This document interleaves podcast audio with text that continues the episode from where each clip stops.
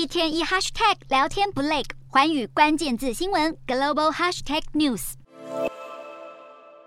地铁车门一开，人群鱼贯走出，进出车站的乘客络绎不绝。中国十二月初放宽防疫措施以后，经历了疫情大爆炸、医院药局挤兑乱象的三个礼拜，现在终于慢慢恢复正常运作。原本一片冷清的街道，已经开始出现通勤的车辆，百货公司和餐厅店家也陆续涌现消费人潮。中国松绑防疫初期，因为疫情严峻，许多民众担心被感染，都不敢出门，而选择待在家里，使得北京、上海等城市异常冷清，一片空荡的景象，甚至比放宽以前更加萧条。如今街头人潮逐渐恢复，虽然大规模感染尚未结束，不过民众似乎已经准备好要和病毒共存。上周末适逢耶诞假期，在各大城市举办庆典市集，也吸引大批游客前往。只见每个摊位前都是排队人龙，也有一些民众直接脱下口罩吃东西。虽然说日常生活慢慢步入正轨，不过有些民众出门时为了避免感染，还是显得格外小心。中国疫情升温，估计每天至少都有上百万人染疫，但是官方的通报却是从寥寥无几到干脆盖牌不宣布，引发外界质疑。随着农历春节即将迈入倒数，中国准备迎接好几亿人口同时移动的春运，预计这一波防疫也将备受考验。